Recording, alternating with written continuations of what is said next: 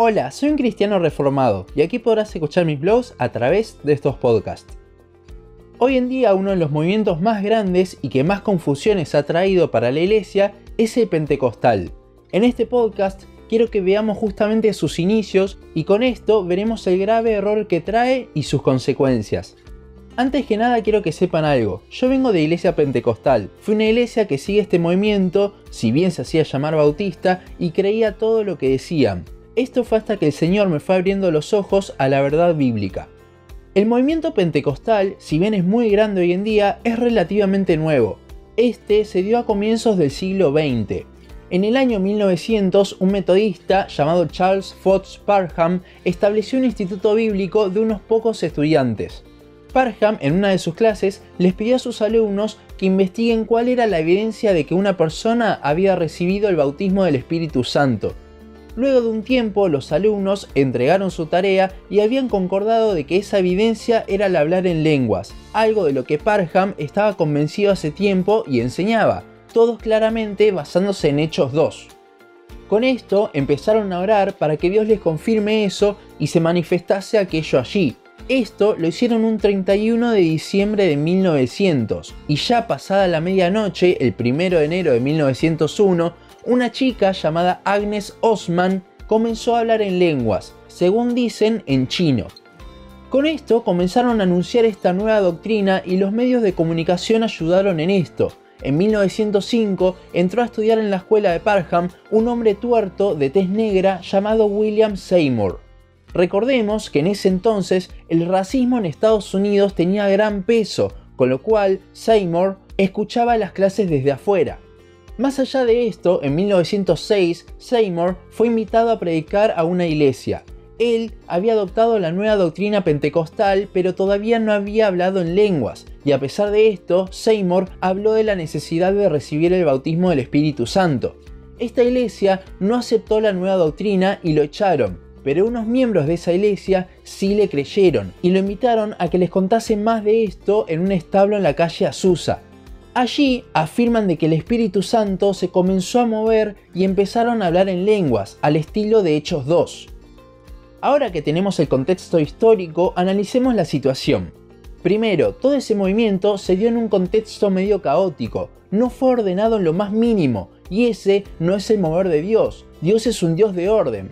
Luego tenemos el grave error de basarse en Hechos 2, Hechos 2 fue un único caso aislado, ya que fue la primera vez que el Espíritu Santo venía a morar sobre las personas. Fue el cumplimiento de lo que dijo Jesús en Juan cuando prometió la venida del Consolador.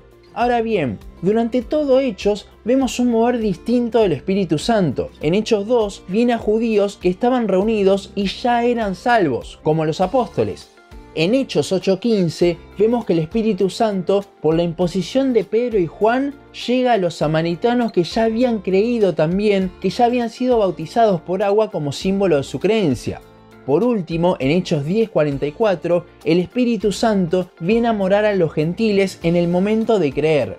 Entonces, ¿en qué momento viene el Espíritu Santo sobre el creyente? ¿En un momento sobrenatural? ¿Por la imposición de manos? ¿O cuando uno cree? Bueno, con esto vemos una transición en la venida del Espíritu Santo a morar sobre los creyentes.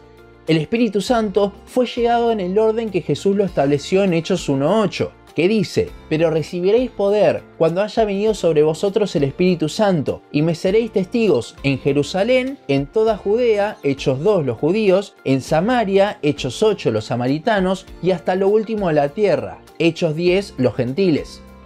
Hoy en día el Espíritu Santo viene al creyente en el momento de la regeneración, ya que es Él quien nos abre los ojos al Evangelio, y es Él la garantía que tenemos de nuestra salvación. Pero los pentecostales no dicen que el bautismo del Espíritu Santo sea cuando recibimos a Cristo, sino que es algo más, algo de un nivel más espiritual.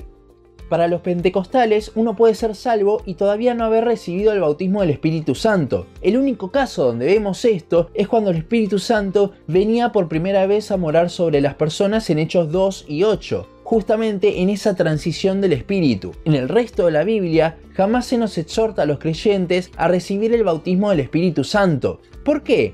Porque ya lo tenemos desde el momento de nuestra conversión. Romanos 6.3 dice, ¿o no sabéis que todos los que hemos sido bautizados en Cristo Jesús hemos sido bautizados en su muerte?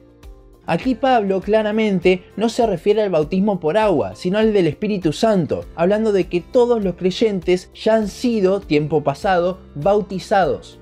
1 Corintios 12:13 dice exactamente lo mismo. El comienzo de la morada del Espíritu Santo y su bautismo es lo mismo. Si alguien no tiene el bautismo del Espíritu Santo, entonces esa persona no ha sido bautizada en la muerte de Cristo, por lo tanto no es salva. De nuevo, Romanos 6:3. Los pentecostales afirman, como vimos, que el hablar en lenguas es la evidencia de esto.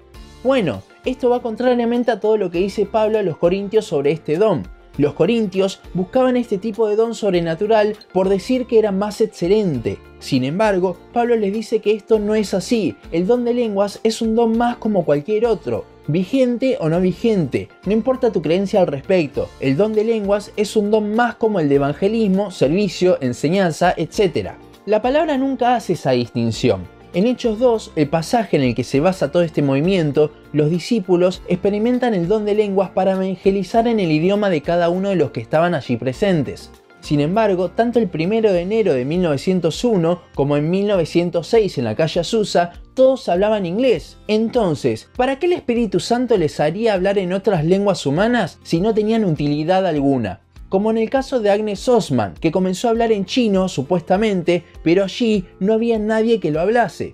Pablo confronta a los corintios a que si hablaban en lenguas debía haber quien las interpretase. Y no es lo que pasó en estos dos momentos del pentecostalismo. Recuerdo que cuando era chico y todavía creía en este asunto, yo ya siendo salvo me cuestionaba y me dolía mucho el hecho de que no hablase en lenguas, porque significaba que no había recibido el bautismo del Espíritu Santo según lo que me habían enseñado, con lo cual era lo que estaba esperando, cuando la Biblia nos dice que lo único que tiene que esperar el creyente es el regreso del Señor, no el bautismo del Espíritu. De hecho, el mismo fundador del movimiento, William Seymour, tampoco hablaba en lenguas antes de que sucediese lo de la calle Azusa, con lo cual tampoco había sido bautizado por el Espíritu según su creencia.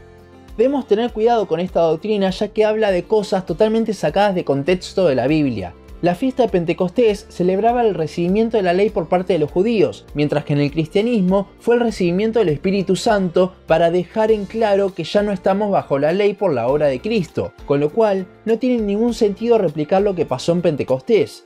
Además de esta falsa doctrina sobre el bautismo del Espíritu Santo, los pentecostales han adoptado también otras falsas doctrinas como por ejemplo la de los carismáticos, de la cual hablaremos en el siguiente podcast o muchas veces también han adoptado la pérdida de salvación.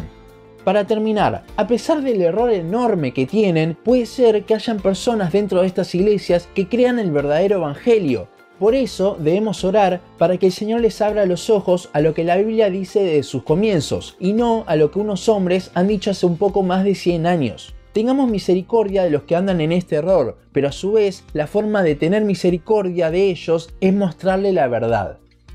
Hasta aquí nuestro podcast de hoy. Seguinos en Facebook, Instagram, YouTube y Spotify. En todas nos encontrás como un cristiano reformado. También seguinos en uncristianoreformado.blogspot.com para leer el resto de nuestros blogs. Nos vemos en la siguiente ocasión.